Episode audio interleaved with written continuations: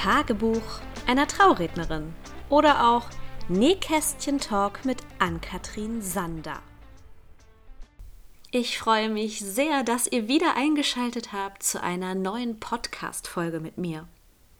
Und heute, da möchte ich mit euch über bilinguale, also zweisprachige oder mehrsprachige Trauzeremonien sprechen. Euch erwarten heute also ein paar Erfahrungsberichte, Tipps und Tricks und kleine Einblicke in meinen Trauredneralltag.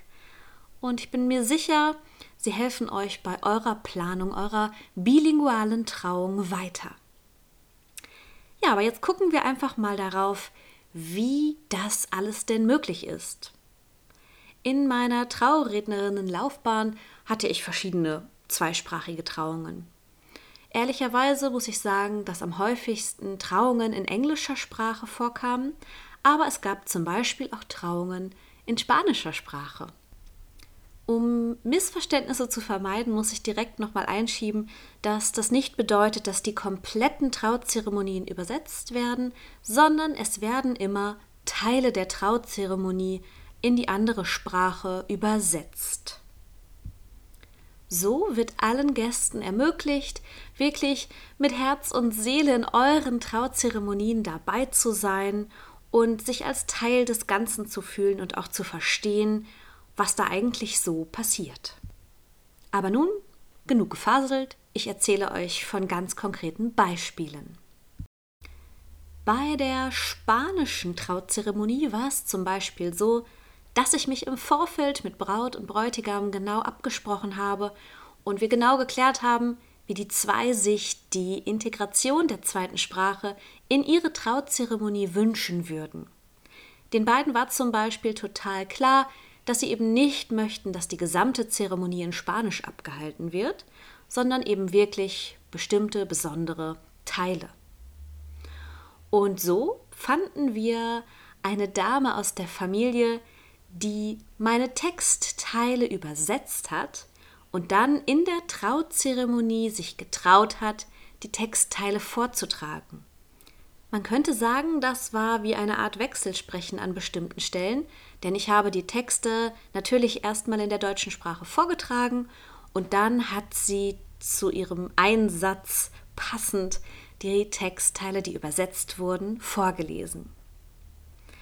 Und ich weiß, dass das jetzt ein bisschen trocken klingt, ähm, aber ich glaube, ich kann behaupten, dass meine Trauungen weder trocken noch langweilig sind. Solltet ihr euch davon überzeugen wollen, schaut gerne mal auf meinem Instagram-Kanal vorbei. Ich glaube, da bekommt ihr auch noch mal einen guten Eindruck, dass meine Trauungen alles andere als boring sind. Aber zurück zu den mehrsprachigen Trauungen.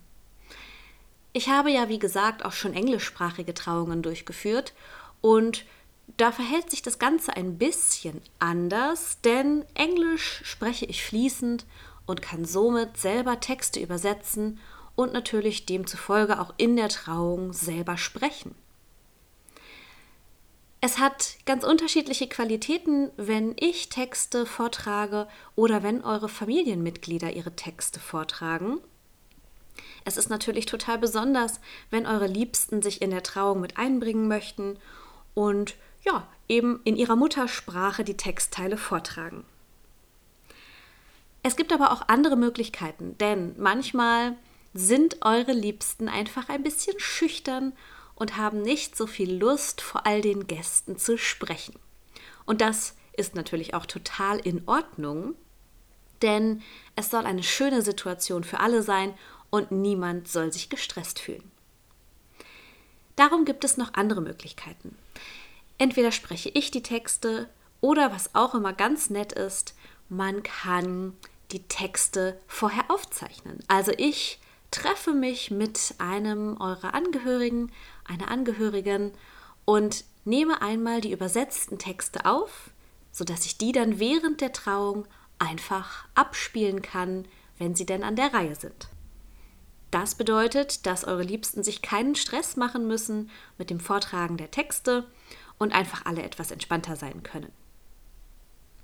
Solltet ihr nur wenige Gäste erwarten, die die deutsche Sprache nicht verstehen, ist es auch immer noch möglich, diese Textteile ja, aufzuschreiben und auszudrucken, natürlich in schön, und auf den Stühlen dieser Gäste zu verteilen, sodass sie die Übersetzungen mitlesen können. Auch hier macht es keinen Sinn, die gesamte Rede zu übersetzen, denn es soll natürlich nicht so sein, dass eure Liebsten die ganze Trauzeremonie über in ihre Lektüre vertieft sind. Jeder Gast soll die Möglichkeit haben, die Trauung mitzuerleben und wirklich mit Herz und Seele dabei zu sein, und da ist es nicht förderlich, wenn jeder eine Lektüre liest. Dennoch glaube ich, dass es oftmals etwas einfacher ist, wenn man nochmal nachlesen kann und einfach weiß, was da vorne gerade so passiert. Das sind natürlich jetzt nur kleine Beispiele von all den Möglichkeiten, die es so gibt. Es ist so, dass ich schon beim Kennenlernen genau danach frage, ob ihr euch eine zweisprachige Trauung wünscht oder nicht und je nachdem auch schon mit meiner Beratung beginne. Über den Buchungsprozess und alles, was da wichtig ist und wie das abläuft, werden wir in einer anderen Podcast-Folge noch sprechen. Daher werde ich euch jetzt erstmal vertrösten und für dieses Thema müsst ihr noch ein bisschen Geduld haben. Ja, eure mehrsprachige Trauung kann also kommen. Und so passiert es dann eben auch spätestens im Traugespräch, welches einige Zeit vor eurer Trauung dann stattfindet, dass wir ganz genau darüber sprechen, wie ihr euch eure bilinguale Trauung wünscht. Und wenn ihr offen für Ideen seid und ein paar Anregungen meinerseits, dann finden wir auf jeden Fall den richtigen Weg für eure mehrsprachige Trauung. Da bleibt eigentlich nur noch eine einzige Frage offen. Und das ist die Frage, wann wir denn eure bilinguale Trauung planen.